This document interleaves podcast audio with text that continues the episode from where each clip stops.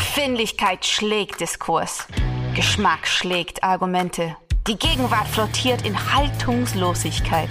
In den Bruchstellen der Gegenwart stellen wir uns gemeinsam gegen bedingungslose Verehrung und bedeutungslose Verachtung.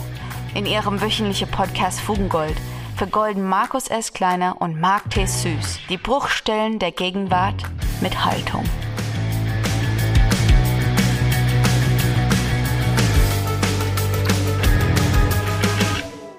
Liebe Fugis, herzlich willkommen in der neuen Folge. Es ist Dienstag, der 4. April, 9.08 Uhr morgens. Markt Toastbrot süß. Wir werden später aufklären, warum Mark in Wirklichkeit Toastbrot heißt. Das ist heute wirklich in der Folge rausgekommen und nicht Thaddeus. Thaddeus hat er sich ausgedacht. Er hieß nie Thaddeus. Er hieß immer nur Mark Toastbrot süß, eine ähm, bedeutende Hamburger Künstlerin und Freundin äh, des Podcastes Fugengold, hat äh, mich darauf aufmerksam gemacht, hat euch darauf aufmerksam gemacht. Ich sehe Marke schon total nervös, weil was ihr auch nicht seht ist, ähm, 9.08 Uhr, da sitzen wir natürlich noch in unseren Schlafanzügen da und Mark Toastbrot süß, also ihr, ihr werdet es mir nicht glauben, wenn es nicht so ausgedacht klingen würde, ähm, aber leider die Realität ist, er sitzt in einem Toastbrot Pyjama, ganz niedlich da mit einer Toastbrot-Zipfelmütze und ja, zeigt mir Toastbrot-Mittelfinger und isst ein Toastbrot mit äh, Erdbeermarmelade der Marke Schwartau. Also schön oldschool, der junge Freund über Alter, über Jugend, über Rituale äh, und so weiter werden wir noch sprechen. Von daher, mit ihm sitze ich hier jetzt mittlerweile morgens um 9.09 Uhr am Dienstag, dem 4. April. Und heute haben wir, weil der Frühling scheint zu kommen, den akustischen Teppich natürlich nach draußen gelegt. Wir haben ihn ausgeklopft, wir lassen ihn durchlüften, äh, wir lassen ihn frisch machen fürs nächste Mal. Heute eine Veto-Folge, die dritte Veto-Folge in unserer gemeinsamen Fugengoldzeit. Alle drei Monate ist mal Zeit, nur für euer Veto, für eure Kritik, für eure Einwürfe, für eure Nachfragen, für eure Anmerkungen und so weiter. Und wie wie auch bei den letzten beiden Malen, hat's, äh, um noch so ein dummes Sprachbild aufzumachen, gerappelt in der Kiste, ja. Es gab wirklich viel, viel Feedback. ähm, das hat uns wiederum sehr gefreut. Wir hatten richtig, ähm, ja, schon Mühe auszuwählen, was passt jetzt total gut rein. Wie immer galt das Prinzip, vielleicht überraschen wir uns gleich mit den gleichen äh, Vetos, äh, dass wir wechselseitig gar nicht wissen, äh, was der andere ausgesucht hat. Und wir konfrontieren uns mit dem ähm, Feedback von euch. Wir möchten euch danken dafür, dass es so zahlreich über die verschiedenen ähm, Kanäle eingelaufen ist. Und es ist deftig, es wird deftig. Und wenn Marc und ich schon dachten, wir haben manchmal steile Thesen, dann müssen wir sagen unsere Fugengold-HörerInnen mhm. äh, sind die steilsten, ja. Und nicht nur, wenn sie hören, auch Nein, ich sag's jetzt nicht. Das wäre zu einfach. Also, guten Morgen, guten Mittag, gute Nacht, äh, guten Tag und ähm, vielleicht jetzt schon auf Wiedersehen. Man weiß es nicht, aber jetzt lasse ich erstmal Marc Toastbrot Süß sprechen, weil er hat sein Toastbrot gegessen, runtergeschluckt, sich das Mündchen abgerieben und ist jetzt bereit zu sprechen. Guten Morgen, Marc. Äh, guten Morgen, Markus Margarine Kleiner. Wie geht's dir? Warte, ich trinke noch schnell mein Erdbeerkaber aus und dann äh, rolle ich die Ärmel hoch. Ja, liebe Fugis, wir haben uns aus der Conscious Kuschelhöhle rausgewuppt heute früh. Wenn ihr das hört, ist natürlich Donnerstag, der 6. April. Wir hoffen, euch geht's gut. Wir hoffen, ihr könnt ein bisschen länger schlafen, bevor euch diese Veto-Folge reinzieht. Mir gegenüber per Skype die professorale Lichtgestalt im Seidenbademantel. Ich hoffe, er weht nicht auf während dieses Interviews. Nein, äh, Markus nein. natürlich äh, streng am Pumpernickel, so stellt man sich das vor. Schwarzer nein. Kaffee. Ja, Meerschaumpfeife, genauso. Ja. Naja, Fugis, ihr habt auch wieder zugeschlagen, Markus. Du hast es schon richtig gesagt. Ähm, ich, es gefällt mir wahnsinnig gut, diese Veto-Folge für alle, die neu dabei sind. Ähm, wir machen jede Woche eine Fugengold-Episode über ein oder zwei Monate und sammeln natürlich euer Feedback, eure Haltung, eure Kritiken, eure Anmerkungen zu unseren aktuellen Folgen. Die kommen mal per E-Mail rein, mal per Instagram, DM oder Sprachnachricht. Und ja, aus diesen Feedbacks, aus euren Vetos suchen wir immer ein paar aus. Heute haben wir sechs oder sieben Stück für euch dabei. Es sind und acht. Es sind Marc, sogar sei korrekt, verarsche die Fugis nicht, die können zählen. Und wenn die dann nachher acht rauskommen, du hast sechs bis sieben gesagt, ja. Unsinn. Du warst unkorrekt, Aber Marc. Ich mag Markus, das nicht. Markus, du musst das Marketing verinnerlichen. Wir haben sieben plus eins. Es gibt immer noch die Dreingabe, das, das, die Sneak Preview, die, das extra ein bisschen. Aber okay. Sagt er, wo er sich Semmelatwurst auf seinen nächsten Toast legt. Bärchenwurst ist das, sei Ja, bitte korrekt. Ah, okay. So, wir werden jetzt hier als Frühstücksdirektoren, würde ich sagen, auch direkt mal ins erste Veto einsteigen. Was sagst du? Ich finde das ganz gut, aber ich habe dich unterbrochen bei der äh, Erklärung, äh, weil es, ich wollte nur noch mal nachlegen, äh, noch eine Scheibe Na- drauflegen. nachtreten, ja. Nachtreten, ja, ja. Nein, also für die, die tatsächlich noch nicht da waren, wir machen es alle drei Monate. Ich möchte ja korrekt sein. Ich habe es gerade schon gesagt, Herr Süß äh, verführt euch äh, zu einer falschen Perspektive. Und äh, dann ist es so, dass wir Verehrung, Verachtung und Haltung euch übergeben, weil wir die immer raushauen und die fließt dann zu uns zurück und wir müssen uns nicht rechtfertigen, sondern wir gehen auf eure Kritik ein und legen dann auch nochmal nach in den Perspektivierungen unserer Thesen. Und das ist für uns eine große Freude. Und ähm, heute wird's wie gesagt, sehr eingemacht. Und Marc, ich bin extrem gespannt, was du für mich herausgesucht hast. Als erstes Veto.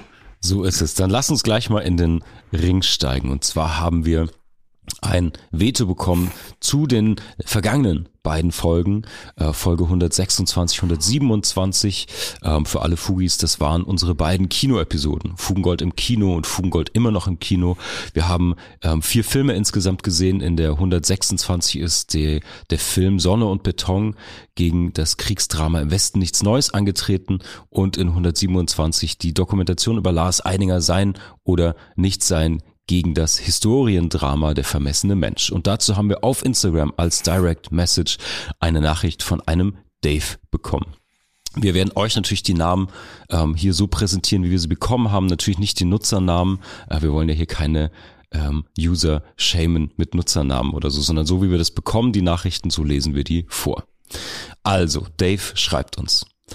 Hallo Markus, moin Mark. Wie, was geht bei euch? Hab eure letzten beiden Folgen zum Kino gehört. Krasser Verriss. Also Sonne und Beton von Felix Lobrecht hab ich gesehen und fand ihn mega. Den Afrika-Film noch nicht. Ich denke, er meint damit ähm, der vermessene Mensch. Frag mich aber, wie ihr die verachten könnt. Die Dinger haben doch total abgeräumt. Begeisterte Fans, auch in den Medien und mit Auszeichnung. Seid ihr neidisch oder was? Wenn es alle feiern und nur ihr dagegen seid, merkt ihr selber, oder? Grüße, Dave. Dave, schöne Grüße zurück und vielen Dank. Ich glaube, mein genetisches Programm ist Hallo, worum geht's? Ich bin dagegen. Äh, keine Sorge. Nein, also erstmal vielen, vielen Dank. Ähm, der eine Punkt, ähm, den ich also generell erstmal darauf zurückgehen möchte, äh, wenn alle und alle ist natürlich immer so ein großer Begriff. Äh, also wenn es halt stark medial gefeiert wird, wenn äh, Themen Preise bekommen, ausgezeichnet werden, die mh, also viel viel positives Feedback kommt, heißt es noch nicht automatisch, weil es populär ist, dass äh, man es auch gut finden Ja. muss, weil nur die Mehrheit äh, der Menschen und die Mehrheit der Nutzerinnen äh, vermeintlich etwas gut findet. Man weiß auch nicht, warum findet man das gut, was genau findet man gut und so weiter.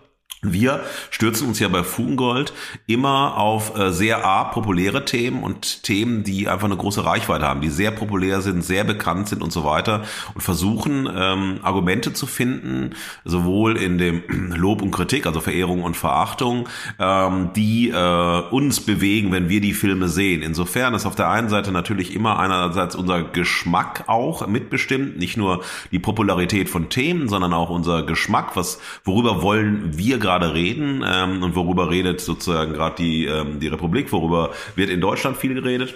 Und äh, bei Sonne und Beton, äh, aber auch äh, bei Der vermessene Mensch haben wir ähm, die Filme gegen ihre eigentliche Vermarktung gelesen. Also beim äh, vermessenen Menschen war es sehr, sehr deutlich, dass wir eine, ähm, ein hochrelevantes Thema haben, nämlich den ersten Völkermord der Deutschen in Namibia an den Nama und äh, Herero. Und das ist ein Thema, was in Deutschland komplett unterrepräsentiert ist, wo sich auch die äh, unsere Bundesregierung irgendwie nichts Gutes getan hat in einer, also es hat eine nicht wirklich eine Aufarbeitung stattgefunden, ja, obwohl die mehr als notwendig wäre. Und das ist das Positive an diesem Film. Damit hört es aber eben auch schon auf. Der etwas zu sagen, ich habe eine gute Idee, heißt noch lange nicht, dass ich diese gute Idee äh, gut umsetzen muss. Und man hat sehr viele aus unserem Gefühl heraus Gefälligkeitskritiken bekommen, also positive Gefälligkeitskritiken oder einfach so, ja, weil das Thema so wichtig ist, muss man den Film positiv besprechen. Und wir haben uns gesagt, nee, also wir hatten, haben ja sehr, sehr explizit, das ist ja auch wieder eine fast zwei Stunden Folge gewesen, sehr explizit unsere Gründe genannt und wir sehen, dass ähm, erstmal die Perspektive äh, komplett für uns nicht funktioniert hat. Also wir mhm. sitzen auf den Schultern des weißen Protagonisten, der eine akademische Karriere machen will und dann durch einen Akt des positiven Rassismus, also er verliebt sich sich in eine für, aus seiner Sicht exotische Frau, eine, eine äh, Herrero-Frau äh, und äh, dann äh, fängt er an sozusagen sich erstmal noch viel kritischer mit dem Thema des Kolonialismus, des Rassismus, der Rassenlehre und so weiter zu beschäftigen, versucht ein bisschen das ähm, ja, aufzuwirbeln an seiner Universität, äh, schafft das aber nicht, wird auf eine Forschungsreise geschickt und kommt ähm, komplett korrumpiert äh, zurück, um dann trotzdem Karriere zu machen. Wir sitzen ihm permanent auf der Schulter, wir sehen ihn leiden, begehren, scheitern in Notsituationen, aber entscheidend wäre gewesen für den Film, nicht die Perspektive des deutschen Kolonialisten, des Deutschen auch, äh, also des Wissenschaftlers und so weiter zu haben, sondern eine weiße Perspektive zu haben, sondern aus der Perspektive der weiblichen Hauptdarstellerin ähm, den Film zu erzählen und aus dem Blick der Herrero und Nama diesen Film zu erzählen. Ähm, Las Kraumal und auch die Filmbewertungsstellung haben, haben gesagt, naja, das wäre ein anderer Film gewesen, man wollte das so erzählen, um diesen ganzen Wahnsinn äh, zu dokumentieren. Da mussten wir aber sagen, und ich will jetzt nur ähm, zwei, drei der Argumente nochmal stärken, die wir mhm. gebracht mhm. haben. Wir haben natürlich viel, viel mehr Argumente. Wir zählen ja nicht unsere Sendung nach, sondern versuchen noch ein bisschen so ein Wrap-up äh, unserer Kritik. Äh, haben gesagt, ja, das wäre ein anderer Film, aber es wäre ein notwendiger anderer Film gewesen, weil die Perspektive von Rassistinnen, ja, äh, kennen wir zu Genüge. Die andere Perspektive kennen wir nicht genug und die muss gestärkt werden. Wir müssen nicht übersprechen, wir müssen nicht fürsprechen, sondern wir müssen mitsprechen. Und dieser Perspektivenwechsel war extrem wichtig und ähm, total zu bemängeln neben tausend anderen Dingen. Der Aspekt, dass die Kick-Off-Geschichte eigentlich durch einen positiven Rassismus entstanden ist. Das Verliebtsein des Alexander Hoffmann ähm, in die äh, Herrero äh, Protagonistin. Und ähm, dann natürlich äh, auch dieses immer auf seinen Schultern sitzen für uns die falsche Perspektive war. Das ja. mal sozusagen bei äh, der vermessene Mensch und bei Sonne und Beton ähm, haben wir dieses, ähm, naja, das war so ein Coming of Age Drama ja, haben wir auch wiederum diese äh, Festschreibungen, die dort existiert haben. Es gibt nichts Positives, äh, es gibt nur dysfunktionale Familien, es gibt nur soziale Gewalt und die soziale Gewalt und das ist auch wiederum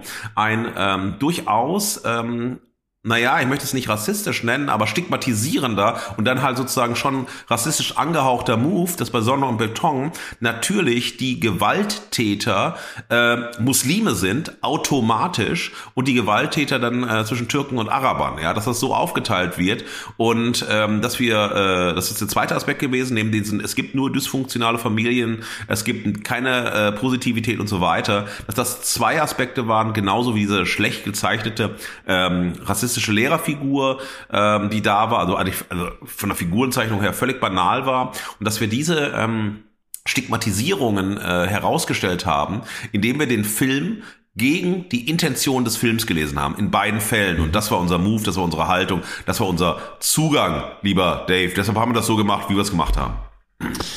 Äh, sehr, sehr gut schon mal, glaube ich, ähm, aufgeklärt oder nochmal noch mal Recap. Ja, Dave, auch von meiner Seite aus danke für dein Feedback. Ich lese raus, dass ihm zumindest Sonne und Beton selbst sehr, sehr gut gefallen hat. Ich empfinde das so, dass man dann natürlich auch trennen muss. Also mir hat zum Beispiel gerade gefehlt in dem Feedback von ihm, warum es ihm gefallen hat. Das fände ich total interessant, denn ich glaube, das ist auch etwas, was sich durchzieht, gerade wenn es um Medienecho oder auch, wer schreibt ja auch von begeisterten Fans. Ähm, es geht natürlich auch immer darum zu hinterfragen, ähm, kommen wir später auch noch drauf bei neuen Formaten, aber auch bei Filmen oder überhaupt bei Medienprodukten. Welche Personenmarken machen das und welcher Kritik, welcher kritischen Auseinandersetzung mit dem eigentlichen Werk muss man sich dann stellen? Das haben wir bei Studio Orange gehabt mit Sophie Passmann, das haben wir auch bei Sonne und Beton von Felix Lobrecht, wo einfach ähm, ja sehr populäre KünstlerInnen oder Persönlichkeiten etwas produzieren und dann oft die kritische Lesart fehlt, uns in dem Fall zumindest. Und ja, wie du schon richtig gesagt hast, es geht uns um den fehlenden Perspektivwechsel, um die Klischees, die reproduziert werden. Und um ein bisschen noch auf, auf Daves Punkte einzugehen.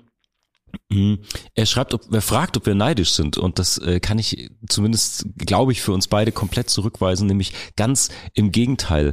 Ähm, wir haben eine große Liebe zu Popkultur und auch zu den AkteurInnen dort und zu den MacherInnen und deswegen wollen wir das total ernst nehmen. Das hatten wir in einer anderen Veto-Folge zwar auch schon mal besprochen, aber auch hier nochmal auf dieses Feedback von Dave. Es geht nämlich genau darum, nicht irgendwie zu treten oder Verachtung auszusprechen, ähm, weil wir irgendeine Branche, irgendein Genre nicht gut finden. Es ist genau aus dem Gegenteil. Es ist, wenn dann enttäuschte Liebe, enttäuschte Hoffnung äh, in all diese Medien und in die Popkultur. Ja, also ich hatte nie Hoffnung in Felix Lobrecht. Das möchte ich herausstellen. Bring mich hier nicht in Misskredit, mein aber Lieber. ins Kino. Aber Äh, ins Kino ins und Kino. Kinofilme. Auf jeden Fall, aber ich möchte Das auch sagen, also, ja, aber den Punkt auch nochmal rausstellen, wir können in dem konkreten Fall auf nichts neidisch sein, weil wir sind keine Filmemacher. Also wir machen keine Filme, wir haben keine Konkurrenzfilme laufen und so weiter. Und äh, wir, unser Motto ist ja bei Fugengold, das haben wir auch schon mal, äh, für die, die ähm, uns jetzt noch nicht äh, zusammengehört haben, wir nehmen Unterhaltung ernst. Das ist unser Thema und äh, wir sind selber in Popkulturen und Unterhaltungskulturen groß geworden, haben diese Riesenfaszination, die du beschrieben hast. Aber Faszination heißt eben auch kritische Auseinandersetzung. und ähm, für uns ist also, je kritischer wir hinschauen, desto intensiver ist auch die Auseinandersetzung. Das heißt nicht, dass man die Punkte teilen muss oder dass wir davon ausgehen, dass jede Kritik von uns ähm, richtig ist, treffend ist und so weiter. Aber ähm, aber wir beschäftigen uns wirklich intensiv. Also wir haben, äh, dass wir unseren, das ist ja auch bei uns immer so, wir stellen erstmal den Gesch- Geschmack raus, äh, das ist immer wichtig. Also was begeistert uns oder was mögen wir, was finden wir persönlich als Marc Toastbrot süß und Markus Margarine kleiner, äh, also was, was finden wir äh, gut? Und dann kommen wir aber zu den Argumenten. Und das ist uns sehr wichtig, dass wir Gründe haben, aber erst vom Geschmack über die Gründe kommen und dann sozusagen vorstellen, was möchten die Themen von sich aus sein. Das ist uns auch immer wichtig, dass wir dann ähm, also die veröffentlichten Inhalte kommunizieren. Also was wollen die Filme sein, wofür wollen sie stehen, wer steht dahinter, wer produziert sie und so weiter. Das ist bei Serien so, das ist bei Büchern so. Wir geben so kleine Porträts der MacherInnen an und so. Und das ist uns ganz, ganz wichtig, dass ihr von uns sehr viel Kontext bekommt, Kontextwissen bekommt, von dem ihr weitergehen müsst, weil natürlich so eine, auch wenn wir zwei Stunden äh, eine Folge machen, kriegen wir natürlich nicht eine komplette Kontextgeschichte äh, hin, aber wir geben euch Verlinkungen, Verweisungen und so weiter, dass ihr weitermachen könnt. Und deshalb ist ähm, die Intensität der Kritik immer sozusagen so gerahmt zwischen äh, Geschmack, Gründen und Kontext und es führt dann natürlich alles zu einer Haltung und die Haltung ist die Mischung aus äh, unseren Perspektiven und als Fazit unserer Kritik. So sind die Folgen eigentlich gebaut. Ja, genau richtig. Und natürlich nicht beeinflusst von ähm, dem sonstigen Medienecho oder anderen Kriterien, die vielleicht Genau. vorliegen. Wie du schon richtig gesagt hast, es geht uns ja genau darum, in den Bruchstellen diese Haltung zu finden, sagt ja schon der Titel. Und wie du richtig sagst, diese Kriterien legen wir ja, glaube ich, auch offen. Zwischen Geschmack, Einordnung, manchmal mehr in die kreative Machart reingegangen, so ein bisschen, wo man das handwerklich nachvollziehen kann. Und natürlich aber auch eine Erfahrung als Zuschauer die wir sind. Und ja, deswegen Dave, danke für dein Feedback. Ähm, mich interessiert total, vielleicht als Follow-up Gegenfrage an dich. Ähm, vielleicht kannst du ja auch deine Haltung ein bisschen darlegen noch. Warum hat dir Sonne und Beton total gut gefallen und warum war vielleicht die Kritik unangemessen? Ja. Super. Jetzt aber, mein Lieber, bist du mal dran und ich habe äh, ein, ähm, ein Veto bekommen äh, von Christoph äh, und zwar zur Folge Achtung toxisch Jerks versus Asbest, äh, die wir am 14. Februar diesen Jahres veröffentlicht haben. Äh, er schreibt: Hallo, ihr Goldjungs. Ihr wollt Kritik, ihr bekommt Kritik. Alles mit Augenzwinkern, so wie bei euch, aber zugleich, auch wie bei euch, ganz ernst gemeint und mit der Bitte um Haltung. In eurer Folge, Achtung, toxisch, Jerks versus Asbest, unterscheidet ihr, wenn ich euch richtig verstanden habe, zwischen guter und schlechter Inszenierung von toxischem, in Klammern, gleich männlichem, Klammer zu, Denken, Verhalten und Handeln. Habe ich das richtig rausgehört? Oder meint ihr etwas anderes? Wenn ja, was konkret? Denn mir leuchtet der Unterschied mit Blick auf Jerks und Asbest ebenso wenig ein wie ganz allgemein. Ich bitte daher um eine Haltung in der Gegenwart zu eurer vergangenen Haltung. Liebe Grüße, Christoph. Ah, fantastisch. Ähm, tolle Auseinandersetzung, Christoph. Vielen Dank erstmal für deine, für deine Frage.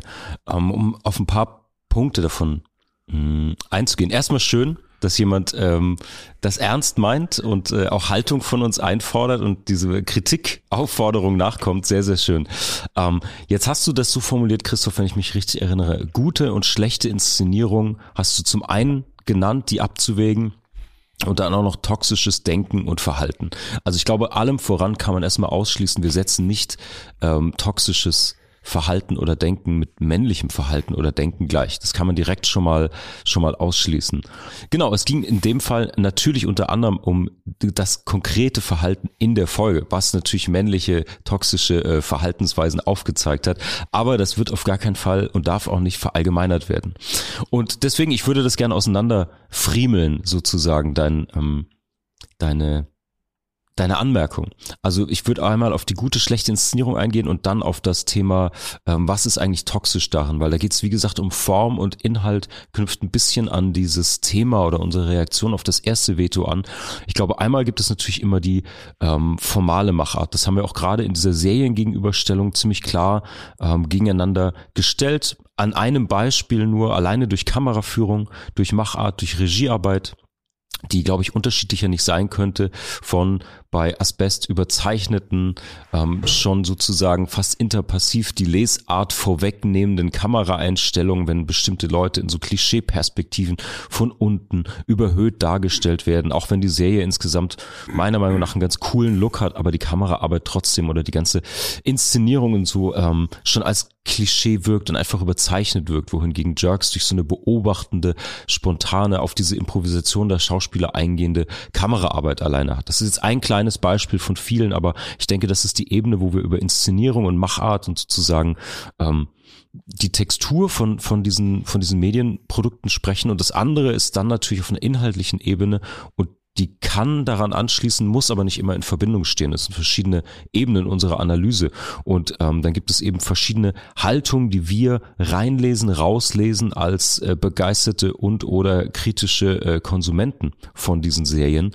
Und was wir als toxisch erkannt haben, natürlich findet in beiden Serienformaten toxisches Verhalten statt. Aber einmal ist es gerahmt durch eine humoristische Einordnung, durch eine ironische Brechung, durch Charaktere, die das überzeichnen und natürlich damit kokettieren. Und das wird auch transparent gemacht gegenüber den ZuschauerInnen. Das ist immer klar, dass es hier um den Medienbruch, um diese Inszenierung geht. Ähm, und auf der anderen Seite Asbest, was ins fiktionale Erzählen geht, ins dramatische Erzählen vor allen Dingen, ähm, wo Comedy oder diese ironische Linse überhaupt nicht ähm, angelegt wird sozusagen, wo wir dann wiederum diese Moves haben, die manchmal vielleicht ähnlich sind, aber eben anders gerahmt werden müssen. Also deswegen, Christoph, uns ging es um diese beiden Ebenen. Ich glaube, das eine ist das Handwerkliche, das, ähm, die Machart, die Inszenierung und das andere ist der, die inhaltliche Ebene, die man natürlich dann auch in dieser Rahmung sich genauer anschauen muss. Ja, würde ich einstimmen. Und zwar bei Jerks ist ein ganz wesentlicher Unterschied zu Asbest in dem Auseinandersetzen mit äh, in beiden Fällen toxischem männlichen Verhalten, aber es wird ja auch gebrochen sozusagen bei Jerks, bei Asbest nicht, dass wir bei Jerks das Moment der Distanzierung haben. Jerks bietet keinerlei Momente und will keinerlei Momente der Identifikation anbieten. Das heißt, weder mit der Figur Fari und mit der Figur äh, Christian, kann man sich wirklich identifizieren, weil die beiden ähm, nicht nur wechselseitig sich immer das Beinchen stellen äh, und immer sozusagen sich wechselseitig reinreißen, ähm, eigentlich auch ihre Freundschaft permanent aufs Spiel setzen. Oder die Frage ist, sind die wirklich befreundet oder kreisen die sich nur um sich und ihre Interessen, ihre Bedürfnisse, ihre Befindlichkeiten und die Welt um sie herum sowohl die Welt der äh, PartnerInnen, aber auch der, äh, der, der, äh, der äh, Frauen, die Welt auch der Kinder und so weiter, ist immer sozusagen durch dieses äh, Distanzverhältnis dargestellt. Und insofern spielt äh, Toxic, toxisch und das, die Perspektive auf eine Welt, die sozusagen durch toxische Beziehungen besteht, ist äh, bei Jerks eine Gegenwartsanalyse, die durch die Distanzierung, durch die Ironisierung, durch das, was man so Fremdschämen nennt und so weiter, ähm, die Möglichkeit den äh, ZuschauerInnen gibt, durch die Nicht-Identifikation sich mit diesen Themen auseinanderzusetzen, auch wirklich mit den Beziehungsgefügen bei Jerks auseinanderzusetzen. Das ist ein ganz wichtiger Punkt. Äh, hingegen ist äh, Asbest eine Heldengeschichte, vielleicht eine Anti-Heldengeschichte, wo sozusagen die Ausweglosigkeit des toxischen Verhaltens, also man war eigentlich ehrlich, man war, also ehrlich, ne, also man wollte so eine Fußballkarriere machen, man war ein aufrechter Typ, äh, man war ein guter Typ und so weiter und wird dann von den bösen ähm, Cousins dann äh, und von anderen äh, Verwandten, vom Onkel und so weiter äh, in den Schlamassel gezogen und dann erkennt man, na ja, ich bin jetzt zu einem Leben determiniert und dann muss ich halt mich so verhalten, wie alle anderen sich auch verhalten, damit ich nicht untergehe und so und das ist dann eine Identifikationsplattform. Also man ist mit dem äh, Momo sozusagen wieder auf der Schulter, wie bei Alexander Hoffmann in der vermessene Mensch, man ist auf der Schulter und alles was er tut, ist dadurch automatisch richtig und äh, ja, man will sich mit ihm identifizieren, man leidet mit ihm und so weiter. Äh, mit Fari, mit Christian bei Jers kann niemand leiden. Äh, weil das ist so, also die schieben dich so weit weg. Also du kommst ran, die holen dich ran und dann treten sie dich weg. Und äh, das ist eine große ähm, Kunst. Ja. Und ähm, die Formen von Leiterfahrung, also zum Beispiel in der fünften Staffel, wenn sie in der einen Folge, in der Folge Angst auf die beiden jungen Schauspieler treffen, die wir aus der Discounter kennen und jetzt ja. aus Intimate, ähm, dass sie, also man denkt, ah, das ist der Generationswechsel und dann leiden sie ganz furchtbar. Fari geht dann ganz traurig, was ist denn in dieser Welt los? Und das ist alles ganz schrecklich. Ich will doch nur die Liebe. Und Fari, der natürlich alles andere will als die Liebe oder so, oder zumindest so inszeniert er sich, als ob er die Liebe, weil er die Liebe sozusagen immer wieder ins Leere redet, immer fremd geht, immer sozusagen nur sich um sich selbst dreht, seine Vorteile sieht und so so weiter. Christian ja genauso. Ähm, es ist so, dass die, auch dieser, dieses Leiden äh, in sich toxisch ist, weil es sozusagen sagt, ey, ich werde jetzt hier weggedrängt, aber ich will doch Player sein und was soll das überhaupt? Und dann diese Nummer, wenn er mit ähm, sozusagen jetzt sagt, ich bin Pan, ich bin queer, äh, ne, also mit Riccardo Simonetti, als er dann auftaucht in zwei Folgen und so weiter, dann ist es einfach nur dazu da, dass er nicht untergehen will in einer Welt und das sozusagen nicht sympathisch ist, nicht Identifikation anbietet, sondern in sich wiederum nur sozusagen dieses zynische Moment hat. Und das ist der große Unterschied, warum wir zwischen ähm, naja, äh, der schlechten und der äh, besseren Inszenierung von äh, toxischem Verhalten unterscheiden. Ähm, weil bei toxischem Verhalten, auch bei der Inszenierung, geht es um das Moment der Identifikation und der Distanz. Das war bei uns der, der Blick. Und wir haben auch aufgezeigt, gerade bei Asbest, im Endeffekt erzählt Asbest wieder eine nochmal anders geartete Vier-Blocks-Geschichte.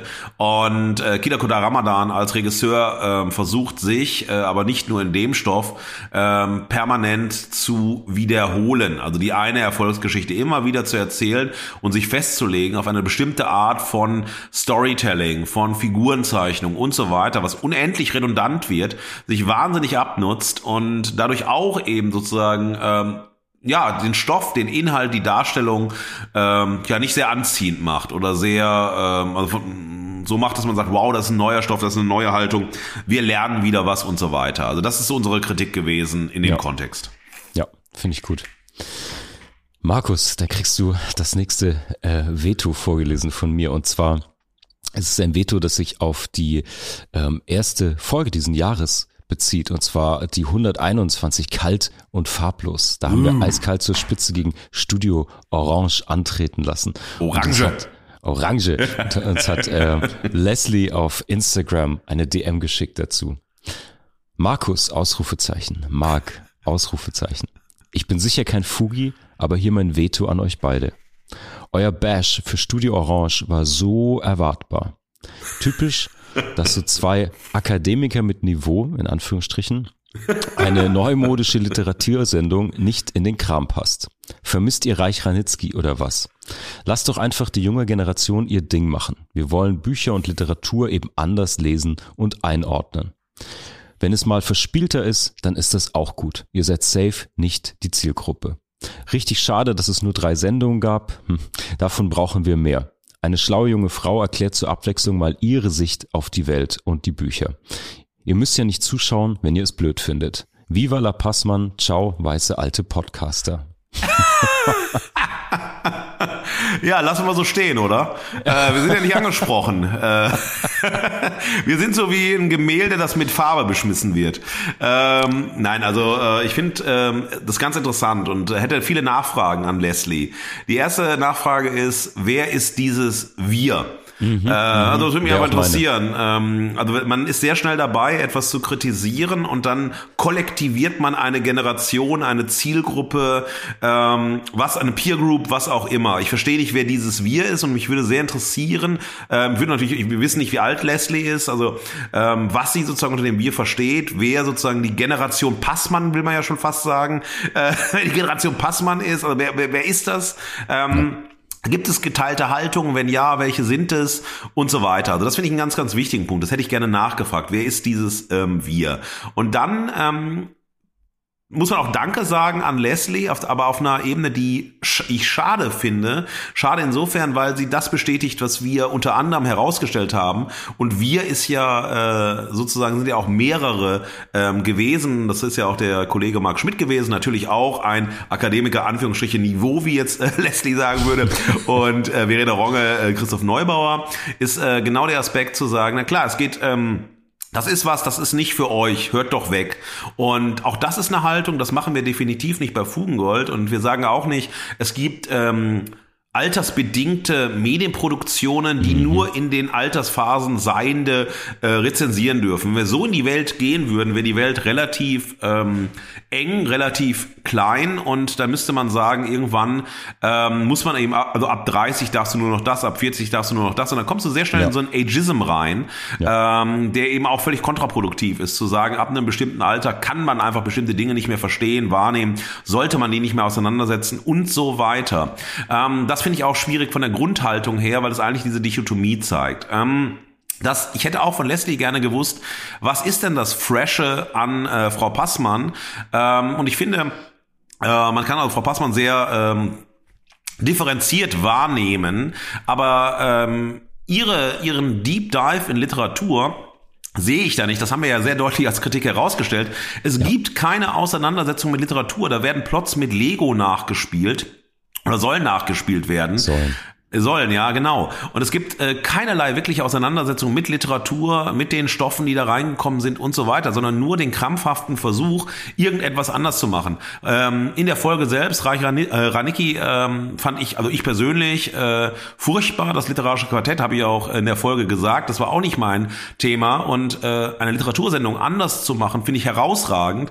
Nur ist eben die Umsetzung, die wir da gesehen haben, diesseits von dem, was ich äh, unter Literatursendung verstehe. Mhm. Ich meine, auch wir beide beide können uns hinsetzen und äh, können dann, sagen wir mal, eine ähm, Kochsendung zu machen, ohne zu kochen. Und das dann irgendwie mit ein paar lustigen Leuten hinzusetzen, die dann auch prominent sind und ähm, auch mal äh, was gekocht haben oder so, aber das führt zu nichts. Und insofern war das einfach eine ärgerliche Sendung, die unfassbar laut gepoltert hat, also wirklich unfassbar gesagt hat, hier, hier, hier, hier bin ich, ich bin so anders, ich bin so fresh, ich bin so, hm, ähm, Feindbilder rausgezogen hat, die so Pappmachés waren.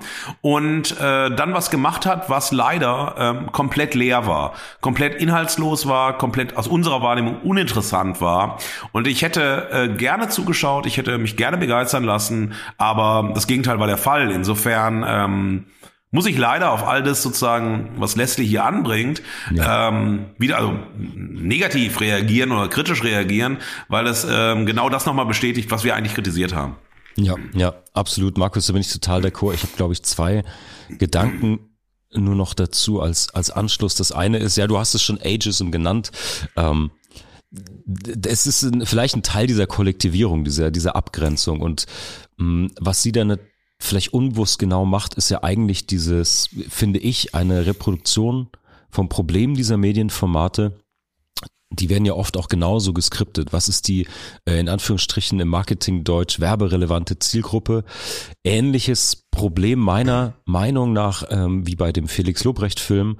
Es fehlt so ein bisschen die kritische Auseinandersetzung mit Form und Inhalt, weil man eben eine Person gut findet und weil man sich dann vielleicht als Identifikationsfigur diese Person nimmt, als Fan sozusagen mm, und diese Person einfach mit einem bestimmten Bündel an Werten, an Idealen, an dem was einem selbst aufstößt oder was einem selbst auch total gut gefällt, gerade in der Welt, in der Gesellschaft. Und die werden da drauf projiziert und dann gar nicht mehr hinterfragt, wird es denn eingelöst, wird es vielleicht selbst auch nochmal hinterfragt, gibt es eine Entwicklung in dieser Persönlichkeit oder in dem, wofür die steht. Und eigentlich wird durch Feedbacks oder Fans wie dem von Leslie auch diese Personen zementiert.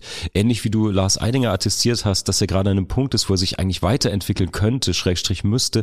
Ähnlich müsste man das doch gerade als Fan Leslie auch den eigenen Heldinnen erlauben und sagen, ja, vielleicht steht auch Sophie Passmann für bestimmte Dinge, aber warum kann sie denn nicht zum Beispiel zwei in Anführungsstrichen älteren Typen wie uns mal eine Sendung präsentieren? Warum muss sie denn in diesem Format, in dieser Soziodemografie gefangen sein? Sozusagen. Also das war diese Kollektivierung als ein Gedanke. Und der andere, der da drüber hinaus verweist, aber das hatten wir schon in Folgen, den will ich nur kurz machen, ist, dass ich glaube, Leslie hier auch einen, einen Punkt aufgreift, indirekt, den ich sehr problematisch finde, weil sie irgendwie immer wieder auf, ja, die Kollektivierung, auf das Alter, auf andere gesellschaftliche oder politische Themen kommt und gerade, das ist ja eine Sendung auch, so Studio Orange, die versucht sich mit Kunst oder Kultur oder Büchern und Literatur auseinanderzusetzen. Und ich finde, da gibt es sehr, sehr viele Ebenen, die beachtet werden müssen, jenseits von Identitätspolitik. Und die wird jetzt aber auch in diesem Feedback wieder extrem nach vorne gestellt, so lese ich das zumindest. Und das ist eine extrem wichtige, extrem relevante Perspektive, aber die reicht eben nicht. Ähm, bei Studio Orange gibt es noch viele andere Punkte, die mir auch persönlich gefehlt haben. Du hast sie gerade schon dargelegt, aber das vielleicht nochmal als ganz allgemeines Feedback so. Ich finde, Kultur und, und Kunst vor allen Dingen auch haben wahnsinnig viele Dimensionen und wahnsinnig viele wichtige Ebenen, die man sich anschauen muss und alles, was aktuell oder identitätspolitisch oder überhaupt gesellschaftlichen Kontext angeht, ähm, ist eine davon eine mögliche, aber bestimmt nicht die einzige und auch nicht die einzige, die es dann gut oder schlecht in Anführungsstrichen macht. Ja. Absolut, also kann ich ähm, voll zustimmen und möchte da noch einen Aspekt ergänzen ähm, das, und das verbindet das ähm, mit der ähm, Folge, in der wir über Florian Illies, äh, sein Buch über äh, Gottfried Benn gesprochen haben. Ähm, Sophie Passmann ist ein Symptom der Zeit und ein Produkt der Zeit, in dem ähm, es nur noch um Markenkommunikation geht, im Kreativen. Sie ist eine Autorinnenmarke und ähm, oder gehört dazu und Verlage interessieren sich nur noch für die Vermarktung von Autorinnen Marken. Ja, und ja. insofern kaufst du die Marke Sophie Passmann, du kaufst die Marke Florian Illies. Es geht gar nicht mehr wirklich um die Inhalte, die dann in der Markenkommunikation verkauft werden, weil die sind automatisch gut oder vielleicht auch automatisch zu verachten, äh, weil du dich in Bezug zu der Marke setzt und nicht mehr zu den Inhalten. Und diese Verschiebung, die wir haben, ähm, da finde ich es äh, Sophie Passmann ein absolutes Symptom äh, unserer Zeit, ein Symptom auch des Kulturbetriebes. Und da würde ich mir äh, von einer ähm, selbstbestimmten Akteurin, und das gilt, äh, also nochmal, ähm, Florian Ilias ist ja, ja nochmal, äh, auch, also für ihn wird es auch gelten, aber er ist ja nochmal generational auseinander, gilt es mir um mehr Eigensinn, dass man sagt, okay, weil sonst machst du Auftrag, äh, Auftragsarbeiten des Systems und weißt, dass du im System durchkommst mit Auftragsarbeiten, aber da geht der Eigensinn verloren. Und das ist auch ein Thema, das wir immer wieder ähm, finden, wenn es sozusagen nur noch darum geht, Inhalte aus der Perspektive von Markenkommunikation zu vermitteln. Und das finde ich einen ganz wesentlichen Aspekt. Ja, absolut. Marc, mein Lieber, es muss, äh, es muss bei dir als Musiker natürlich musikalisch werden. Ich habe äh, deshalb etwas Schönes ausgesucht. Ich hoffe, du hast das nicht für mich auch rausgesucht. Nämlich ähm, zu unserer Folge des ESC Vorentscheids Lord of the Lost versus Icke Hüftgold haben wir von Carsten eine Nachricht und er schreibt, Hallo Marc, hallo Markus. Ich scheide bestimmt gleich schon aus und komme noch nicht einmal zum Vorentscheid, wenn ich euch sage, dass ich auf Schlager, Ballermann-Schlager, Partyschlager stehe, keine Probleme mit Laila habe und Icke Hüftgold-Fan bin. Ich habe ihn auch schon ein paar Mal nach Auftritten getroffen. Ein richtig geiler Typ, der genau weiß, was er macht und echt ein Macher ist, der es drauf hat, aber einfach auch die Haltung hat, auf die Meinung von anderen einen Scheiß zu geben. Ihr habt meine Nachricht jetzt bestimmt schon gelöscht. Nein? Fragezeichen. Dann setze ich noch einen drauf. Ich höre euren Podcast nicht, bin von einem Freund auf die Folge zum ESC aufmerksam gemacht worden, weil er das beim Google nach dem Vorentscheid angezeigt bekam und eure Sendung teilweise hörte. Er sagte nur, richtig arrogante Klugscheißer, die die Weisheit nicht nur mit Löffeln, sondern schaufelweise gegessen haben. Icke hätte sich totgelacht und ein Bier aufgemacht.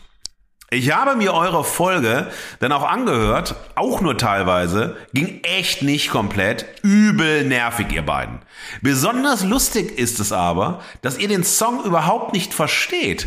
Gerade weil er mega kritisch ist, doppelbödig und zugleich krass Party ist. So kann man sich an dem scheinbar so banalen die Zähne ausbeißen und merkt es noch nicht einmal. Weiter so kann man in eurem Fall bestimmt nicht sagen. Grüße, der Carsten. Ach, schön. Ja. Ich mag es. Äh, ja, Grüße zurück, der Carsten. Ähm, eine lange Nachricht, eine differenzierte Nachricht. Erstmal ähm, Erstmal freue ich mich natürlich, dass wir in Suchergebnissen auftauchen und äh, Fugengold auch von NichthörerInnen empfohlen wird. Ähm, das freut mich schon mal ganz persönlich. Nein, ähm, wo fangen wir an? Also ich kann auf eine Sache äh, direkt eingehen. Icke hätte sich, äh, du hast irgendwie gesagt, er hätte gelacht und hätte sich ein Bier aufgemacht. Ja. Hatte hatte. Shoutout an die Insta-DMs. Wir haben äh, eine äh, Direktreaktion zumindest von Icke Hüftsgold Instagram, äh, offiziellen Instagram-Profil bekommen, wo er genau das getan hat. Es hat Applaus und ein Bierprost gehagelt als Reaction auf unsere Episode. Insofern, Carsten, hast du damit schon mal vollkommen recht. Aber ganz im Ernst, ich würde natürlich gerne drauf eingehen. Hm. Jetzt haben wir natürlich einen Fan des Genres sozusagen an den Karren gefahren.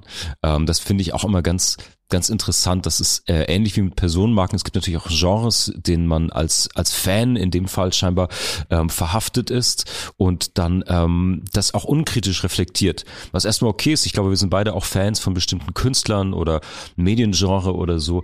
Was aber nie dazu führen sollte, das nicht zu hinterfragen. Und ich glaube, es gibt natürlich dieses Moment, gerade in dem, wie er irgendwie Partyschlager auch nennt, von ja, diese Sehnsucht nach, nach Feiern, nach äh, einem leichten, einfachen Leben. Ich kann das auch verstehen nach den letzten Jahren, dass das immer massiver wird.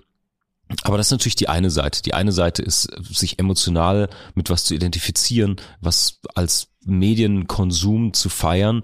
Die andere Seite, die wir auch versucht haben in der Folge, wenn ich mich richtig erinnere, stark rauszuarbeiten, ist natürlich aber trotzdem der Kontext. Der Kontext. Ähm, er sagt ja, wir beißen uns irgendwie die Zähne an etwas Banalem aus das widerspricht, finde ich, der Tatsache, wenn er sagt, dass er Schlagerfan ist und auch Hülke Hüftgold-Fan ist, dann finde ich, ist es ja auch an der Pflicht als Fan und erst recht als, als Kritiker, wie wir in der Rolle sind gerade, das ernst zu nehmen. Haben wir eben auch schon gesagt. Und das ist überhaupt nicht banal, ähm, sich daran die Zähne auszubeißen. Ich denke, dieser ESC-Vorentscheid ist natürlich eine bestimmte Nische der populären Musik, aber nichtsdestotrotz sehr ernst zu nehmen. Es ist ein ähm, sozusagen internationaler Wettbewerb, wo Deutschland bestimmte KünstlerInnen, bestimmte Musikstücke ins Rennen schickt. Und wer sind wir, die nicht ernst zu nehmen, würde ich sagen. Und auch wenn es jetzt vielleicht nicht unser Genre, unsere Musik ist, aber genau darum geht's. Wie ist die Auseinandersetzung? Und ich erinnere mich an diese Episode, Episode, dass wir nicht nur den Song uns genau angeschaut haben und die aus meiner immer noch sehr krass ausgeprägten Haltung völlig fehlende Musikalität dazu, aber eben auch auf die Person Icke Hüftgold eingegangen sind. Und deswegen kann ich jetzt Carsten direkt, würde ich ihn super gerne rückfragen. Ähm, du sagst, hey, du hast ihn sogar schon nach Auftritten getroffen, er ist ein geiler Typ, der weiß, was er macht. Und ähm, da würde ich dir recht geben. Die Frage ist nur, wie liest du das, Carsten, für dich? Du bist Fan, du bist äh, Icke Hüftgold-Fan, Schlager-Fan. Du sagst, du weißt genau, was er macht. Da frage ich mich einfach, liest du denn diese verächtliche Haltung, die wir ihm attestiert haben, die wir aus seiner starken Trennung und auch seiner Abgrenzung von der Privatperson, von dem Geschäftsmann, der dieses Schlager als, als Business, als Handwerk einfach betreibt und dieser verächtlichen Verkleidung und dem Mittelfinger und all dem, was wir in der Folge auch schon besprochen haben. Ähm, da würde mich total interessieren, wo du diese Haltung hast, ähm, wo du siehst, dass er einen Scheiß auf das gibt, was andere denken. Meine Meinung nach wie vor gibt er vor allen Dingen einen Scheiß drauf, was die Fans eigentlich denken und weshalb die seine Musik hören, wie sie sich mit ihm auseinandersetzen. Deswegen, ja, das ist eigentlich meine Rückfrage an Carsten. Vielleicht will er nochmal schreiben. Ich bezweifle es, wenn er diesen Podcast hört. Er wird wahrscheinlich auch das Veto nicht hören.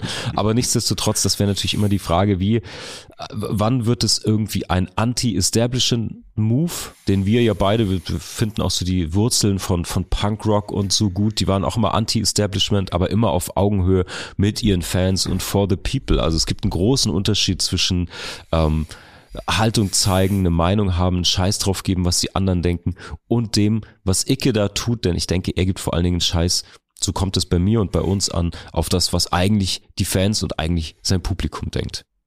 Absolut. Und ich äh, finde also, um das von, ähm, äh, von ihm aufzugreifen nochmal vom Carsten, äh, das ironische Moment des Songs sollte sein, dass er in seinem Song die schlechten Platzierungen der letzten Jahre oder generell Deutschland beim ESC äh, einmal so ironisch herauskehren sollte und dass er sozusagen natürlich auch mit dem äh, Lied ohne, äh, ne, also ein Lied mit gutem Text, aber auch da nochmal äh, sagen soll, was ist eigentlich heute erfolgreich, worauf kommt es an und so weiter.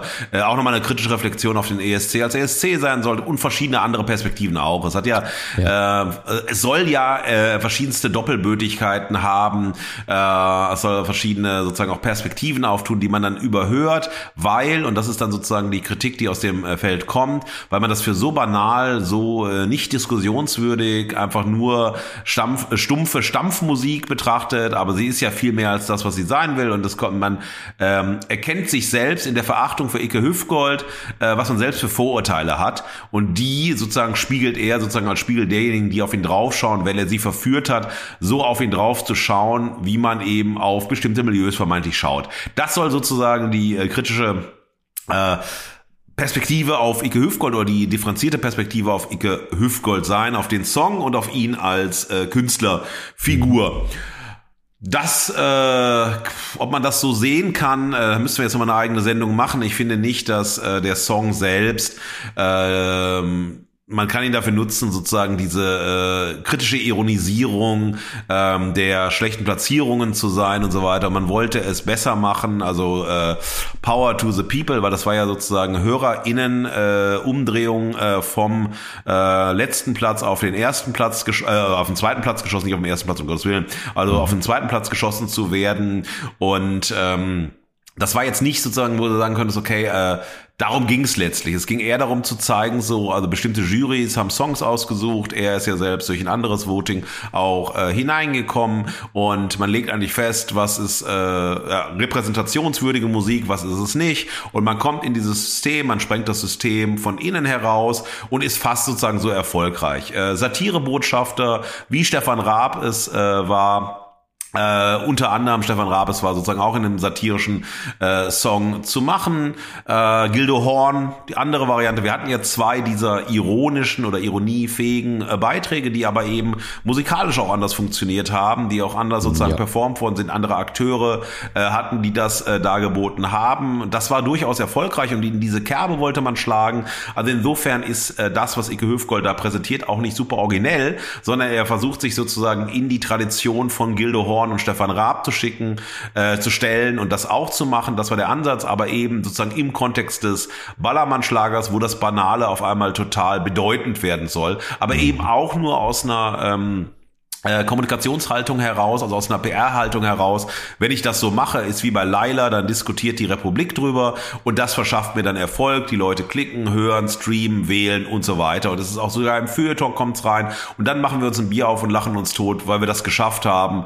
Äh, also einfach diese Aufmerksamkeit zu generieren. Hat er geschafft, schafft er fast immer. Äh, Ballermann-Schlager mal mehr, mal weniger, diese Riesendebatte. Um Laila hatten wir ja auch, also was ist sozusagen relativ kalkuliert. Die Figur selber bezeichnet sich als so einen ironischen Sexismus, den er betreiben würde. Naja, das ist wie positiver Rassismus. Sexismus ist Sexismus und muss in jeder Form äh, radikal abgelehnt, kritisiert werden, sollte eigentlich nicht stattfinden. Und mit einem ironischen Sexismus erreicht man überhaupt nichts, bringt man keinen Beitrag zum Sexismus der Gesellschaft, begegnet dem nicht adäquat, versucht nicht irgendwie andere Perspektiven zu liefern. Und wenn man dann auch sich den Schlager anhört, der Schlager ist ja der deutsche Schlager, ist ja auch in seiner Liebesduseligkeit Zeit auch, äh, hat auch sehr großes Sexismusproblem. Da können wir auch da reingehen und so weiter. Und all diese Themen werden auch in der Figur nicht besser. Und ich glaube auch, wie du das zu Recht sagst, also ähm, Icke Hüfgold geht's ja weniger um hier seine geilen Fans und so weiter, sondern er geht darum, dass er diesen Fans das Gefühl gibt, äh, ich bin einer von euch und ihr dürft mich feiern, ihr sollt mich hören und so weiter. Und im Endeffekt ist ihm das egal, weil. Hauptsache der, es, es läuft, Hauptsache es wird geklickt, Hauptsache es ist erfolgreich und so weiter. Und ähm, das sticht da hervor.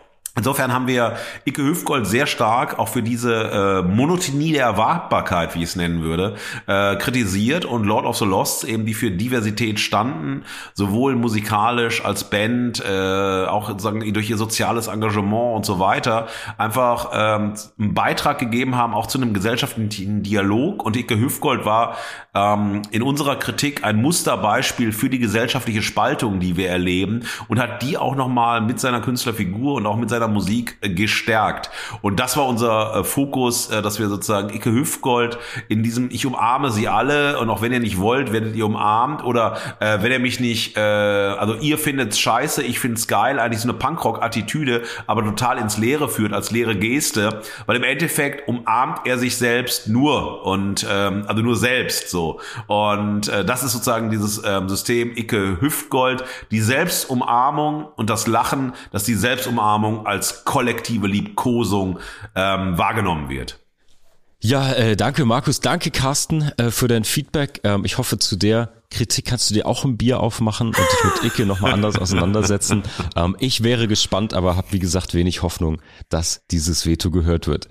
Aber jetzt äh, zu einem Veto, das auf jeden Fall gehört wird, denn wir haben ein äh, sprachliches, ein Audio-Veto bekommen von einer lieben Freundin der Fugengold-Familie, äh, Lotte Haus, freischaffende Künstlerin aus Hamburg, hat sich schon zu vielen Episoden hier geäußert und hat uns jetzt auch eine spannende äh, Perspektive als Voice-Message geschickt, die auch auflöst, warum Toast und Margarine hier heute als Frühstücksdirektoren am Mikro sitzen. Hier kommt ein kleines Halbveto zu eurer Verehrung für die Lars Eidinger Dokumentation. Und mein Gefühl dazu ist nämlich Toastbrot. Toastbrot erkläre ich. Äh, für mich war die, ja, die Doku so eine Art Toastbrot mit interessantem Belag, wie bei so kleinen Canapés, wo das Brot eigentlich nur das Trägermaterial ist. Und das war genau das, was der Film bei mir ausgelöst hat. Die Doku ist irgendwie so ein etwas nicht doof, aber auch nicht richtig geil, so ein, so ein Ding, um Lars Eidinger zu transportieren. Und das, was an dem Film gerobbt hat, waren Bühnenszenen, waren anstrengende Ausraster von ihm, waren die Sachen, die man irgendwie so ein bisschen erwartet hat. Irgendwie entblößte Körperteile, Schreianfälle, Exzentrik, ähm, ganz viele Gefühle. Aber vom Film her hat mich da gar nichts berührt oder gar nichts erstaunt, sondern ja, und dann habe ich mir gedacht, man, irgendwie das, was mich daran kickt, das kann ich mir im Theater angucken. Und der Film ist irgendwie so, hat mich irgendwie etwas ratlos zurückgelassen. Also ich stimme nicht äh, in den Lobgesang mit ein, muss ich sagen. Ah, liebe Lotte, liebe Lotte, super. Ich muss sagen, ich bin Lotte-Fan, äh, ob mit oder ohne Toastbrot. Äh, eine ähm, unglaublich kluge Person, eine tolle Künstlerin, ein liebenswerter Mensch. Äh, das müssen wir einfach vorausschicken. Äh, wir sind einfach eng äh, befreundet mit Lotte und wollen das auch euch natürlich nicht vorenthalten. Ihr wisst das natürlich auch schon. Und ich finde das toll, dass es trotzdem ähm, auch einfach da nochmal die Lust gibt, nicht nur einen Beitrag zu liefern zur Analyse von den einzelnen Folgen, sondern auch nochmal eine kritische Auseinandersetzung Umsetzung und auch noch eine andere mhm. Perspektivierung gibt. Das finde ich toll. Also erstmal vielen Dank dafür, Lotte. Ähm, ich sehe deinen Punkt. Ich finde dieses Bild mit dem Toastbrot ganz wunder, äh, ganz wunderbar und musste das natürlich aufnehmen, weil das ist das Einzige, was wir beide äh, kannten vorher. Äh, die anderen, die wir uns vorstellen, wissen wir nicht, ne, was der andere macht, aber das wussten wir und das war äh, einfach wunderschön, das sozusagen als äh, Kickoff zu nehmen. Aber zu deiner Haltung, zu deiner äh, also, kritischen, ähm, deinem kritischen Feedback. Also ich selbst, ich habe ja den Lars Eidinger Film verehrt finde es und äh, das ist finde ich nach wie vor einen der äh, eines der perfektesten Künstlerporträts. Es muss ein Künstlerporträt brauchen starken Künstler, braucht eine starke Künstlerin, das ist ja ganz klar, sonst ja, kannst du filmisch noch so toll sein oder vielleicht machst du jemanden, der vielleicht nicht so groß ist, ganz groß, aber hier ist es so, du hast einen sehr sehr exzentrischen äh, Künstler, der auf einen unfassbar positiv entschleunigten Regisseur trifft, Rainer Holzimmer. Der, und das war ja dein Motto, Marc, als du gesagt hast, ne, Doku kommt von Geduld und das hat ja auch Rainer Holzimmer ähm, positiv dann nochmal repostet und fand das äh, auch äh, gut anscheinend, ähm, ist genau der Aspekt, dass wir hier zwei Welten haben, die aufeinandertreffen, die totale Beschleunigung und die Entschleunigung. Und beides zusammen bringt sich in ein Gleichgewicht, dass wir Bilder erzeugen, wo ich sagen kann, ob ich Lars Eidinger mag oder nicht, ob ich ähm, äh, Ostermeier-Inszenierung mag oder nicht, ob ich Theater mag oder nicht.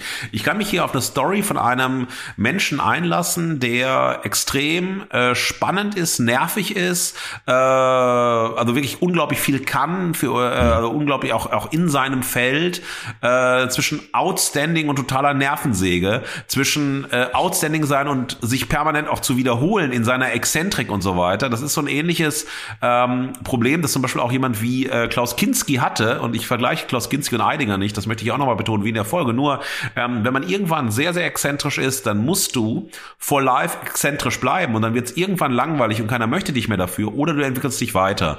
Und ähm, das ist sozusagen das Großartige, was äh, Rainer äh, Holzhammer in seiner Doku herausgearbeitet hat, nicht nur dieses total spannende Künstlerporträt durch diese Ambivalenz zwischen Beschleunigung und Entschleunigung, sondern zu zeigen, dass sich Lars Eidinger ausgespielt hat und jetzt sozusagen permanent im Kreis läuft um sich selbst herum, um sozusagen einen Ausweg zu finden, ein anderer zu werden. Und da ist diese Geschichte mit äh, Thomas Ostermeier, der in den, also Eidinger betrachtet ihn als Vaterfigur, er will der eigentlich der Bruder sein. Ähm, das sind aber komisch familiäre äh, äh, Motive, ja. die wir jetzt nicht nochmal diskutieren ja. ähm, oder in die wir hinein wollen. Das ist eine andere Baustelle, aber er möchte sozusagen jetzt nochmal jemand anders werden, weiß aber nicht wie.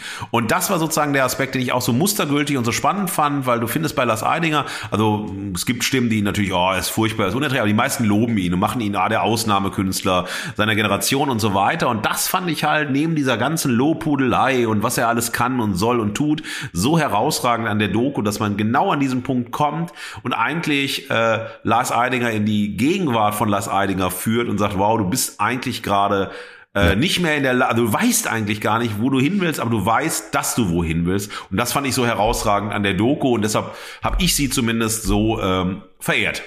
Ja, Absolut. Ja, auch äh, von meiner Seite aus vielen, vielen Dank natürlich an Lotte. Ähm, ich glaube, wir haben einen Perspektivwechsel hier oder verschiedene Brillen, durch die wir draufschauen. Ich glaube, Lotte als Künstlerin legt den Fokus wahrscheinlich auf die Kunst und auf das Schaffen. Und dann stimmt es. Dann ist es wahrscheinlich ein Toastbrot. Aber ich als Boulevardschwein habe natürlich Bock auf äh, Behind the Scenes, ja. hinter die Fassade und so. Und das muss ich sagen, deswegen auch die Verehrung bekomme ich nur hier. Aber wenn ich das richtig gelesen und verstanden bzw. gehört habe, ging es ja darum, dass hier diese Doku eben nur so weit trägt, dass man diese Ausraster sieht, diese erwartbaren Gefühle und so. Ja. Aber genau das hat für mich das so spannend gemacht, denn ich muss sagen, ähm, diese, dieser Blick auf die Kunstperson und auf die Performances, ja. das ist richtig, das bekomme ich im Theater, den Rest aber eben nicht. Und ich glaube, da ist der Schwerpunkt. Lotte hat den Film bestimmt anders gesehen und anders erwartet als wir oder in dem Fall vor allen Dingen als ich, ähm, weil ich kriege im Theater, ja, die Kunst bekomme ich von ihm, aber das andere nicht. Ich bekomme nicht die ähm, Szenen behind the scenes, die Proben. Der Ausraster hat für mich den Film jetzt auch nicht zum absoluten Highlight gemacht. Darum ging es nicht, sondern diese kleinen Momente, die Stimmen von den Kollegen, die Blicke, die man sich während des Ausrasters zuwirft, die Leute, die neben dem Regisseur sitzen, der Blick des Regisseurs. Der Ausraster war erwartbar. Die kleinen Töne, das Kleine, was man sonst sieht, das ist das, was für mich auch den Film ganz besonders oder äh, besonders gut auch gemacht hat, weil das ist das, was ich sozusagen im Theater nicht bekomme, in der Kunst. Vielleicht ist das der Unterschied, auch die Herangehensweise auf einer Metaebene. Was erwarte ich von einer Künstler-Doku sozusagen? Wo sehe ich die Kunst und die Inszenierung der Kunstperson und wo darf sie brechen? Wo sieht man andere Sachen? Aber ähm, das Toastbild hat mir wahnsinnig gut gefallen. äh, auch hier ein Bild, ein mentales Bild für uns gemalt als Künstlerin. Das finde ich großartig. Und ich habe jetzt schon dein Geburtstagsgeschenk, einfach ein Packen Toast. Du kriegst ja. aber keinen Buttertoast, sondern Weizentoast, weil ich bin ja Weizentoast-Fan, äh, weil der Buttertoast und Buttertoast mit Butter da nochmal sonst was ist zu viel, aber das würde jetzt Geil. kulinarisch werden, das wollen wir Geil. nicht. Ähm, wir haben äh, ein nächstes äh, Statement, ein nächstes Veto und das fand ich jetzt, äh, ich habe es ausgesucht, weil äh, das für mich äh, wahnsinnig spannend war, neben allen äh, Vetos, die wir schon bekommen haben, auch in den beiden anderen äh, Veto-Folgen. Ähm, weil es vielleicht auf einen blinden Fleck von uns hinweist und den wir sozusagen auch nochmal in den, eins, also in den nächsten Folgen ähm, verbessern können. Und das ist ja auch etwas, was ich äh, total toll finde, wenn die äh, Fugis oder die Nicht-Fugis, ne, also jeder ist ja eingeladen, ähm, sich äh, auch Gedanken darüber macht, äh, was könnte man verbessern. Und nicht nur mhm. sozusagen das Feedback auf eine bestimmte Folge, auf eine bestimmte Haltung und so weiter legt, sondern sagt, okay, äh, fehlt irgendwas, äh, macht ihr genau das, was ihr ankündigt, wie verhalten sich die Teile? Weil das ist ja so, wir haben ja viele ähm, Meta- und Paratexte, wenn ihr so wollt. Also wir haben die Folgentexte, wir haben die Motti, äh, wir haben also, also einfach Text, der neben dem Podcast hin und her läuft. Wir haben ja auch einen Titel wie Fugengold. Im Ernst, also es ist so, sagen wir haben sehr viel Text drumherum, wir haben eine Ästhetik drumherum, äh, wir haben Design, äh, wir haben Medien, auf denen wir ausgespielt werden, also äh, haben Lives und all das ist ja sozusagen Fugengold. Fugengold ist nicht nur der Podcast, den ihr einmal die Woche hört, wenn ihr ihn hört, sondern es ist viel mehr. Und das finde ich total spannend. Also wie wirkt das zusammen? Wie ergibt geben diese einzelnen Teile das gesamte Gefüge Fugengold. Ähm, was ist auch sozusagen, ist auch Fugengold, auch das ist spannend. Ähm, das, was du äh, mit deinem Sweet Spot äh, Studio machst, was du als Künstler machst, äh, was du als Gin-Produzent jetzt äh, machst und so weiter, also bei höhere Mächte. Also, das, also ist das auch noch Fugengold? Ist das, was ich sozusagen unabhängig von Fugengold mache, Fugengold? Ähm, oder wo, also wo ist die Grenze von Fugengold? Was gehört dazu? Ich finde das wahnsinnig spannend mhm. und auf all das muss man achten, weil Medienproduktionen äh, oder sozusagen in der Öffentlichkeit irgendwas zu präsentieren ja all diese Facetten hat. Und was sind auch Einfallstore für eine Kritik? Das heißt, ja. du könntest dich jetzt jetzt ja, also als Privatmensch mag süß, weiß ich nicht, als Flitzer der Schanze präsentieren. Und dann hättest du, äh, mein zweiter Name ist nicht Thaddeus, sondern Toastbrot und protestierst nackt, nackt als Flitzer für deinen eigentlichen zweiten Namen. Und dann würden die Leute sagen, nee, also so ein komischer Typ, den Podcast hören wir nicht mehr, wir löschen das und so weiter. Also du weißt, worauf ich hinaus will. Unbedingt. Und, und das finde ich wahnsinnig, das wahnsinnig spannend. Hatten wir besprochen, dass es vertraulich bleibt, aber naja, okay. Nein, nein, wir, wir müssen ehrlich sein zu unseren okay, HörerInnen. Okay, und ähm, in dem Kontext ist dieses äh, Feedback von Susanne, das ich jetzt äh, vorlesen möchte, erstmal sozusagen an dich und dann würde ich auch nochmal drauf einsteigen. Hallo Marc, hallo Markus, ich höre Fugengold seit einiger Zeit regelmäßig. Nicht alles interessiert mich gleichermaßen, aber viele von euren Themen. Eure Perspektiven auf die Themen der Folgen finde ich mal interessant, ein anderes Mal rege ich mich fürchterlich auf. In beiden Fällen bringt ihr mich zum Nachdenken. Das finde ich gut. Ich lese auch eure Folgentexte aufmerksam. Und hierzu habe ich eine Frage und eine Kritik. Zuerst die Frage. Warum findet ihr es relevant, eure Perspektiven in Gegensatzpaaren zu präsentieren? Schränkt das eure Perspektiven nicht zu sehr ein? Meine Kritik bezieht sich aber nicht auf eure Gegensatzpaare, sondern darauf, dass diese nicht von euch explizit in den Folgen und bei euren Themen aufgegriffen werden. Also die von euch sogenannten Spannungsfelder daran auch nicht konkret erläutert werden. Warum verzichtet ihr darauf? Könnt ihr das mal an einer der letzten Folgen kurz konkret erläutern? Grüße, Susanne. Fantastisch. Also erstmal, Markus Chapeau, endlich kriegen deine sensationellen Folgentexte eine, eine eigene kleine Bühne. Das freut mich sehr, denn äh, ich feiere die jedes Mal, die sind sensationell.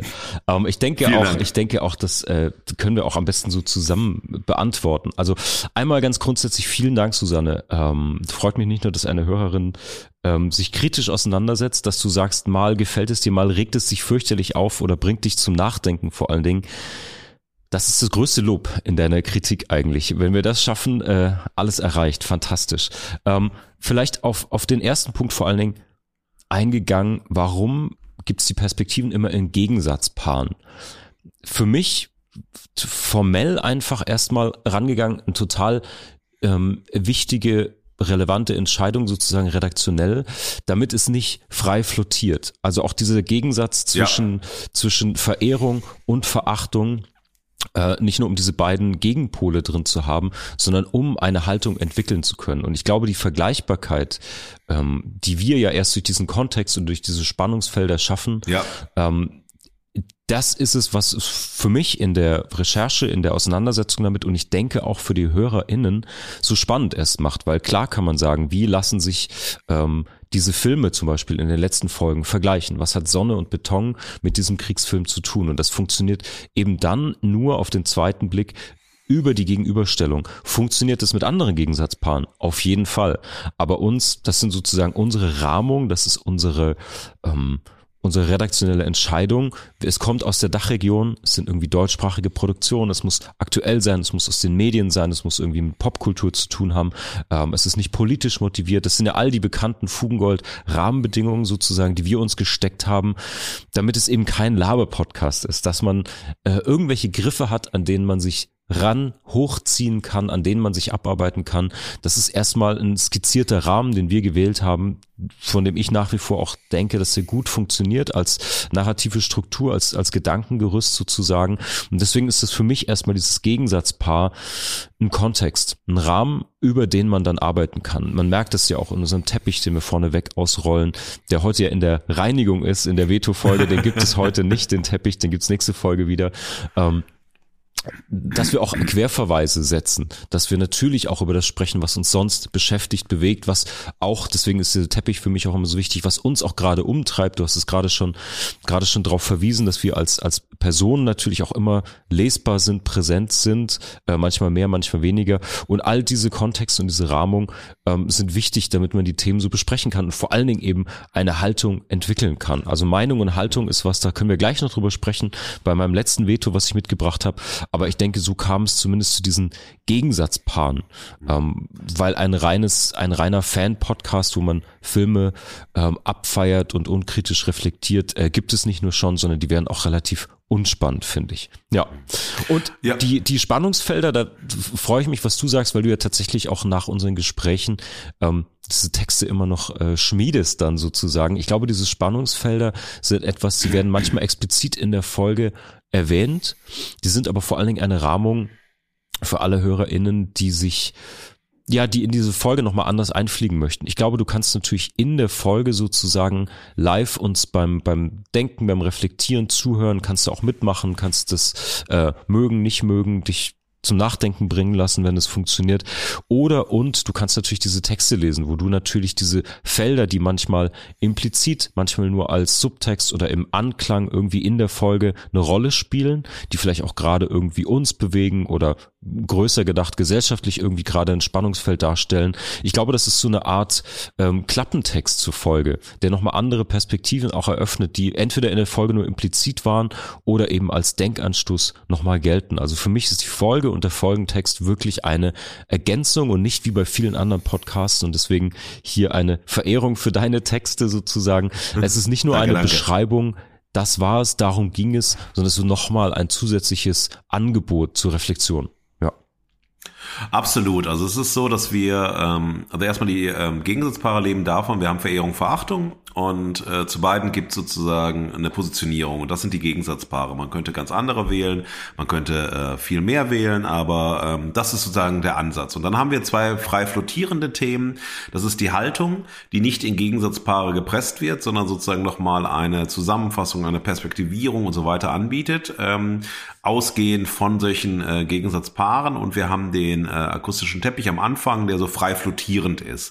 Und dann haben wir ja noch viele äh, Themen, die sozusagen eh passieren Reflektieren, beim Reden, beim Perspektivieren und so weiter. Aber wir haben ja kein Skript, das wir vorlesen, sondern wir haben einen Folgentext, wir haben also mit den Rahmungen, wir haben Eckpunkte, wir haben Motti, aber sonst haben wir nichts vor äh, geskriptetes, sondern wir haben sozusagen wie, sowas wie ein kleines Drehbuch, ist fast so ein bisschen Jerks-mäßig und dann wird halt improvisiert äh, über die Themen hinweg, sonst hätten wir vorgelesene Texte und das würdet ihr hören, das würdet ihr merken, wir nehmen euch mit zum Denken und so weiter. Und ähm, ich selbst äh, bin, ich schreibe die Texte, ein großer Freund von äh, Dialektik, äh, von einer dialektischen Betrachtung von Wirklichkeit. Und Dialektik funktioniert durch These, Antithese und dann wird es in der Synthese Synthese aufgehoben. Unsere Synthese hebt es nicht auf im Sinne einer Verbindlichkeit, aber es äh, führt äh, die beiden Gegensätze oder These und Antithese zusammen. Nichts anderes ist Verehrung, Verachtung als These und Antithese, ja.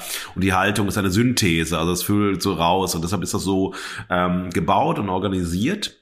Ihr findet, wie du vollkommen zu Recht sagst, all die Punkte in unserer Auseinandersetzung wieder, ja, aber ohne sie explizit zu benennen. Du hast aber gebeten, das explizit zu machen und ich habe es gerade noch mal ähm, beim Vorlesen oder nach dem Vorlesen, als Marc geredet hat, ähm, noch mal unsere unser Dokument aufgemacht äh, zur äh, letzten Folge, also zu Eidinger und ähm, der vermessene Mensch, also lass Eidinger sein oder nicht sein und der vermessene Mensch und dann greife ich das einfach gerne mal auf, wenn du das möchtest. Wir hatten fünf, äh, äh, fünf Themen, nee, sechs Themen ähm, für die ähm, Verehrung. Und das war künstlerische Gegenwart, schauspielerische Autoerotik, exzessive Emotionalität, äh, Begabung, laute Stille, Entschiedenheit. Das waren diese, das war der eine äh, Satz des Gegensatzes sozusagen. Das waren die Thesen zur Verehrung. Künstlerische Gegenwart, ganz klar. Also der Film ist in der künstlerischen Gegenwart von Lars Eidinger. Man ging zu jedermann.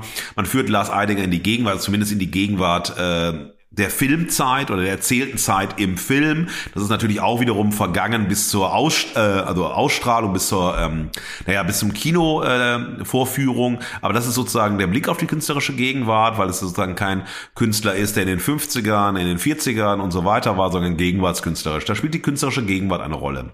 Schauspielerische Autoerotik, das hatte ich äh, so erläutert, dass äh, Lars Eidinger eigentlich ähm, permanent sozusagen mit sich selbst spielt und das Publikum ein Spiegel seiner äh, seines Spiels ist. Also kein Dialogpartner, ist kein Publikum, vor dem man etwas aufführt, sondern es permanent darum geht, dass Lars Eidinger als Schauspieler mit sich selbst sozusagen im Sinne einer Autoerotik agiert, also mit sich spielt, sich liebt in der Rolle, ähm, verzweifelt in der Rolle, sich grandios findet in der Rolle und so weiter. Und das ist diese schauspielerische Autoerotik, die sozusagen auch eine Distanzierung zum Publikum erzeugt, dass ihn hymnisch verehrt, äh, meistens, ja, oder auch hat auch wahnsinnig viele Fans und so weiter, aber er sozusagen permanent nur sozusagen auf sich bezogen ist und sich nicht teilen möchte, sondern sich spiegeln möchte. Das war die schauspielerische Autoerotik. Explosive Emotionalität, Stichwort Cry Me a River, also im Film permanent ausgestellte Form der Verletzungskulissen, des Weinens, der Emotionalität und so weiter. Also das war sehr, sehr expressiv, das war sehr performativ in, dem, ähm, in der Dokumentation. Dass Lars Eidinger äh, ein nicht nur begabter, sondern natürlich ein hochbegabter Schauspieler ist, ähm, das zeigt die, ähm, ja, das zeigt der Dokumentarfilm sehr, sehr deutlich. Ähm, laute Stille ist genau das ähm, Eidinger ist sehr, sehr laut, also sehr beschleunigt, sehr vorne. Er wird sozusagen in dem dokumentiert, hat aber auch stille Momente, aber er ist sozusagen permanent in der Rolle. Lars Eidinger spielt Lars Eidinger und äh, die Stille lebt halt über die, ne, wie du sagst, das Doku kommt von Geduld, also durch die entschleunigte Arbeit von Rainer Holzimmer als Drehbuchautor, als Kameramann, als Regisseur und so weiter. Entschiedenheit, äh, die Dokumentation wusste genau, was die Dokumentation wollte, wo sie hin wollte, was sie sein wollte wollte äh, und so weiter. Also das war sozusagen das, warum sie entschieden war. Das andere Gegensatzpaar, also sagen das Gegensatzpaar mit Blick auf der vermessene Mensch war dann ähm, sage mal, äh, historische Grausamkeit. Klar, der vermessene Mensch zeigt den Genozid an den Herero und Nama, also in Namibia, der deutschen Kolonial. Herren, ja, und das in aller auch Explizität, ähm, insofern historische Grausamkeit kolonialer Wahnsinn, der damit einhergegangen äh, war, vor allem sozusagen an äh, der Rassenlehre, die gezeigt worden ist, und dann diesem äh, Schädel sammeln, dem Schädel vermessen und so weiter, sehr deutlich regressive äh, Apathie, also genau das, also du beutest aus, unterdrückst, du bist rassistisch und es lässt dich sozusagen äh, kalt, ja, ähm, du äh, siehst sozusagen das gerechtfertigt durch irgendetwas, ja, also durch deine Rassenlehre, durch deine Ideologie und so weiter, eine Hybridität etc.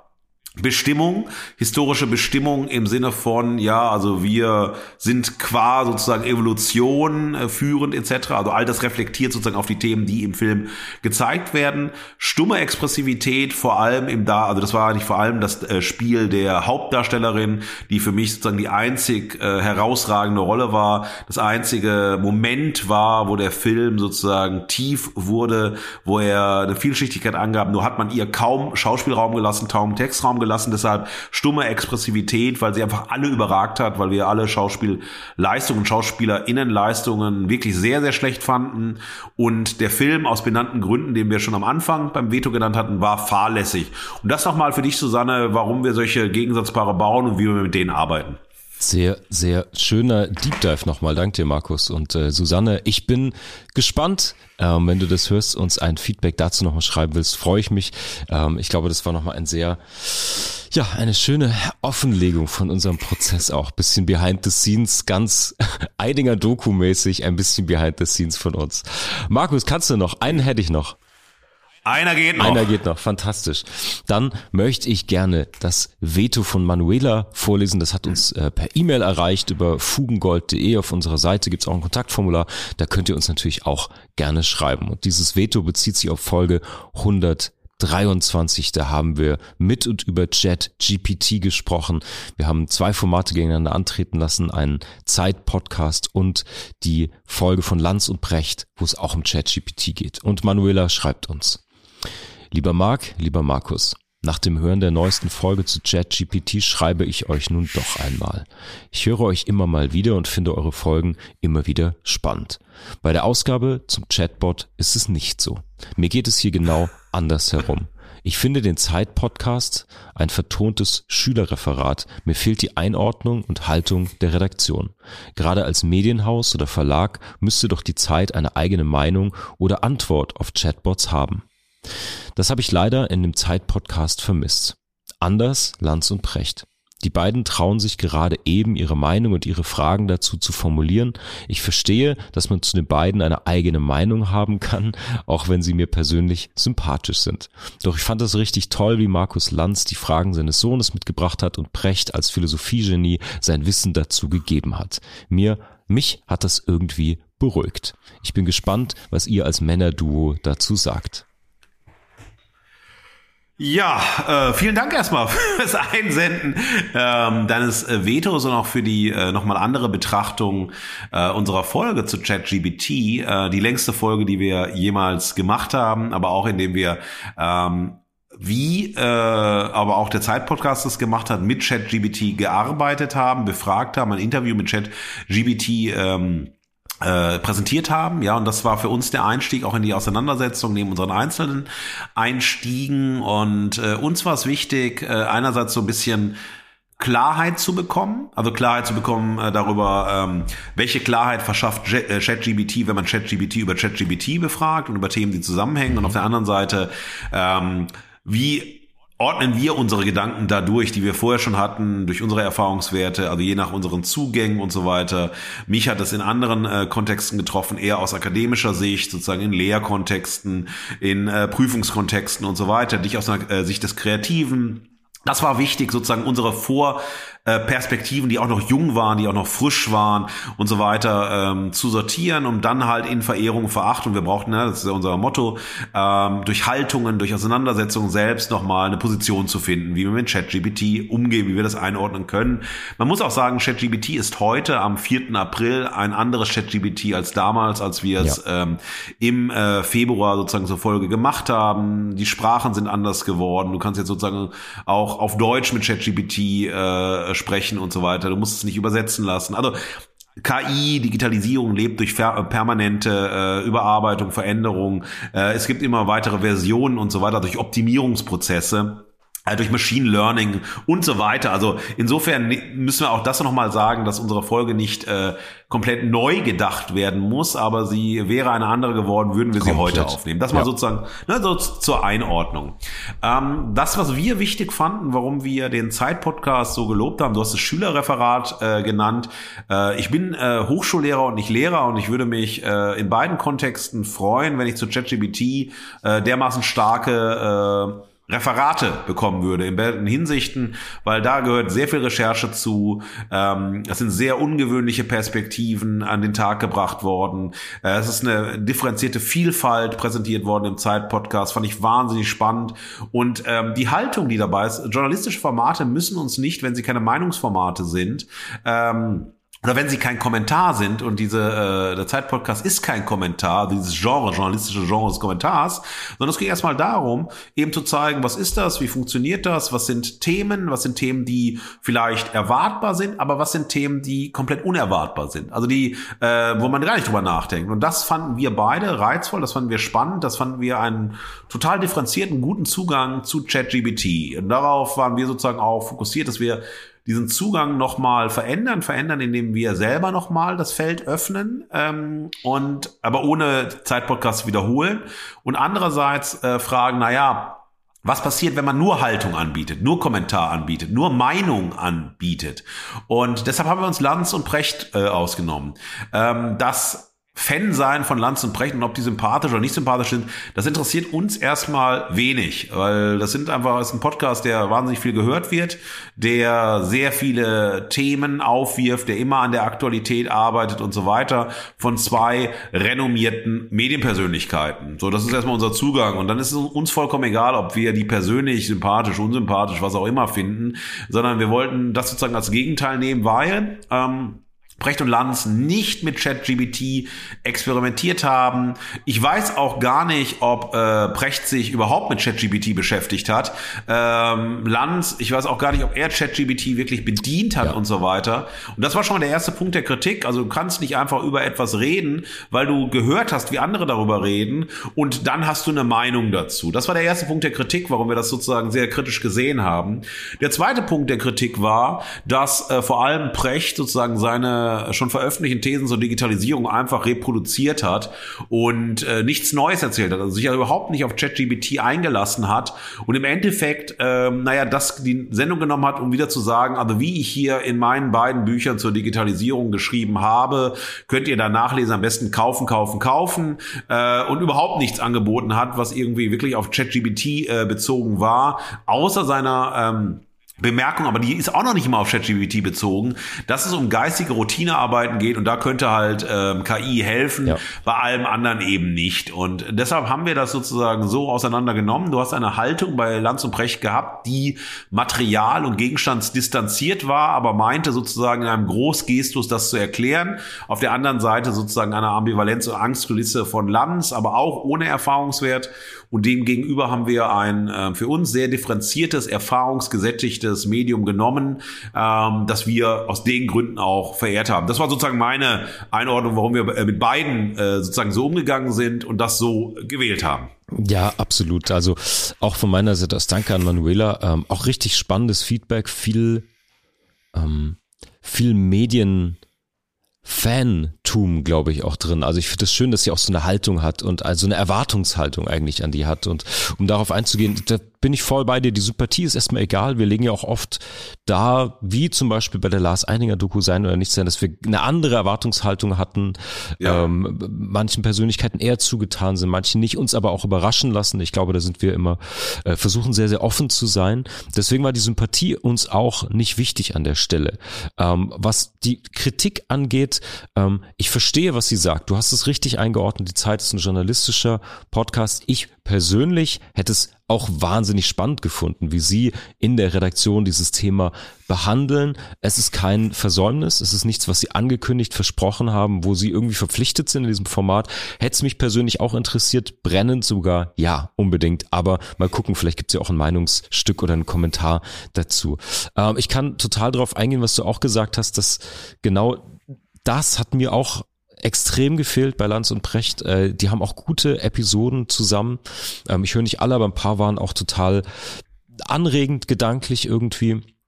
Andere nicht. Ich bin voll bei dir irgendwie. Mir hat auch total die, die Sachkenntnis, dieses Anwenderwissen gefehlt. Was ich extrem spannend fand, ist, was Manuela geschrieben hat, dass sie das beruhigt hat. Und das ist natürlich eine, ein ganz anderer Zugang nochmal. Das ist natürlich das, was das Medium mit dir macht. Das ist, war implizit, glaube ich, ein bisschen in den anderen Kommentaren, in den anderen Vetos auch schon enthalten.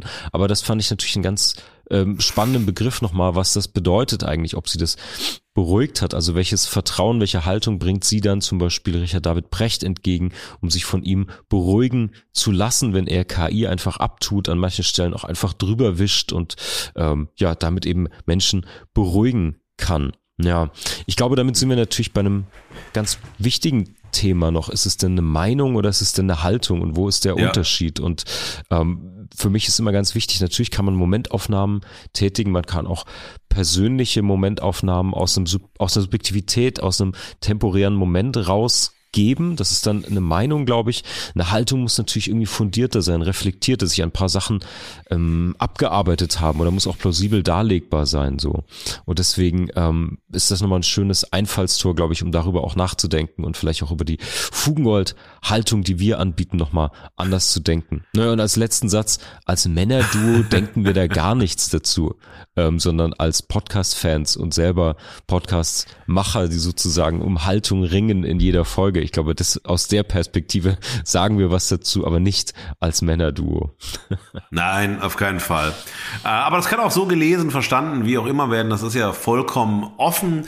Äh, wir finden das wichtig. Wir sind ja hier ein, äh, also Fugengold ist ein Meinungspodcast.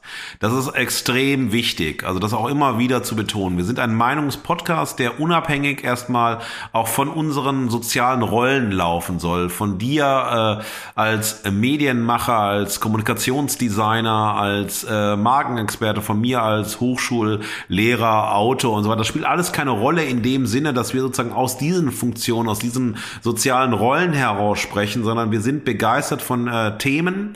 Äh, wir haben Lust, zusammen über Themen nachzudenken in einen in einer Form, die wir zusammen entwickelt haben. Und wir sind ja gestartet, wir beiden zusammen. Äh, du sagst immer natürlich die 127. Folge von Fugengold. Für uns ist es die 27. Jetzt die 28. Folge gemeinsam Fugengold Reloaded ab Juni äh, 2022. Das muss man auch nochmal dazu sagen für die, die neu sind oder dazugekommen sind und so weiter. Es gab natürlich einen äh, Wechsel bei Fugengold äh, von einem alten Kollegen, wo ihr sozusagen auch noch ein ganz anderes Format Fugengold hat, ja. hin zu dem, was wir dann ab Juni oder seit Juni 2022 ähm, zusammen machen.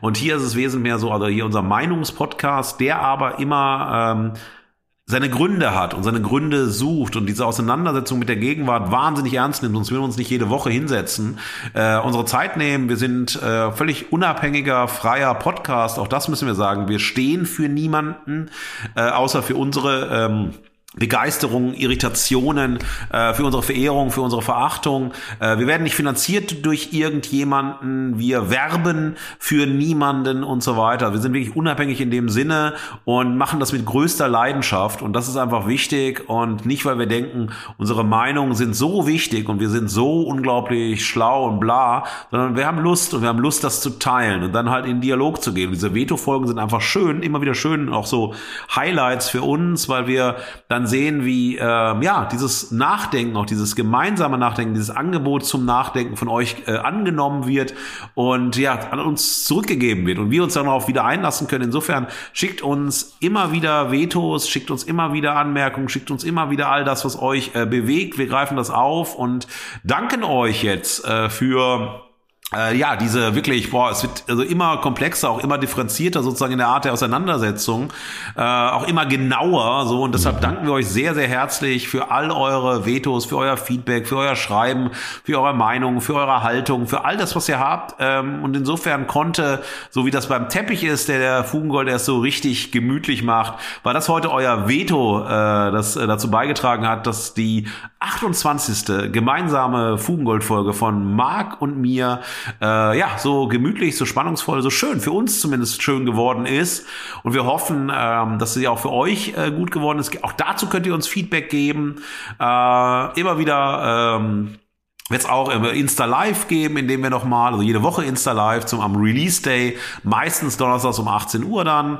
Ähm, das findet ihr dann auch nochmal auf der Fugengold-Seite. Schaut euch äh, unser Fugengold Instagram an, schaut euch, äh, sag mal, die äh, Webseite an, äh, hört uns und äh, wir würden uns über, äh, darüber freuen, wenn ihr uns folgt, wenn ihr uns abonniert, wenn ihr uns mal ein Like gebt und so. Äh, macht, äh, also interagiert noch mehr mit uns, dann können wir auch besser werden und äh, ja, unser Format auch auch weiterentwickeln, weitergestalten, nicht die gleichen bleiben. Und vielen, vielen Dank dafür. Nächste Woche wird es was Spannendes geben. Äh, darüber werden wir aber nicht jetzt sprechen. Lasst euch einfach überraschen. Äh, Marc Thaddeus oder Marc Toastbrot? Das werden wir noch äh, weiter diskutieren. Wird die Schlussworte geben. Ich wünsche euch einen goldenen Dienstag. Wir haben immer noch Dienstag, den 4. April, jetzt 10.36 Uhr und Marc T. Süß spricht die finalen Worte zum Tag. Markus, liebe Fugis, ich kann mich nur anschließen. Ähm, ihr seid famos. Danke für euer Feedback, für eure Haltung, für euer Veto. Macht weiter, bleibt dran, schickt uns das auf Instagram per E-Mail als Voice Message. Das war's von uns für diese Woche. Ähm, Markus Sanella Kleiner und in meine Wenigkeit verabschieden uns. Liebe Fugis, bleibt golden und wir hören uns auf der anderen Seite. Das war Fugengold für diese Woche. Mehr Haltung zur Gegenwart findet ihr auf fugengold.de und überall, wo es Podcasts gibt. Schenkt uns eure Verehrung und gebt uns eure Verachtung. Jetzt Fugengold abonnieren und keine Folge mehr verpassen. Fugengold wird produziert vom Sweet Spot Studio. Redaktion und Moderation Markus S. Kleiner und Marc T. Süß. Sprecherin Sam Stokes.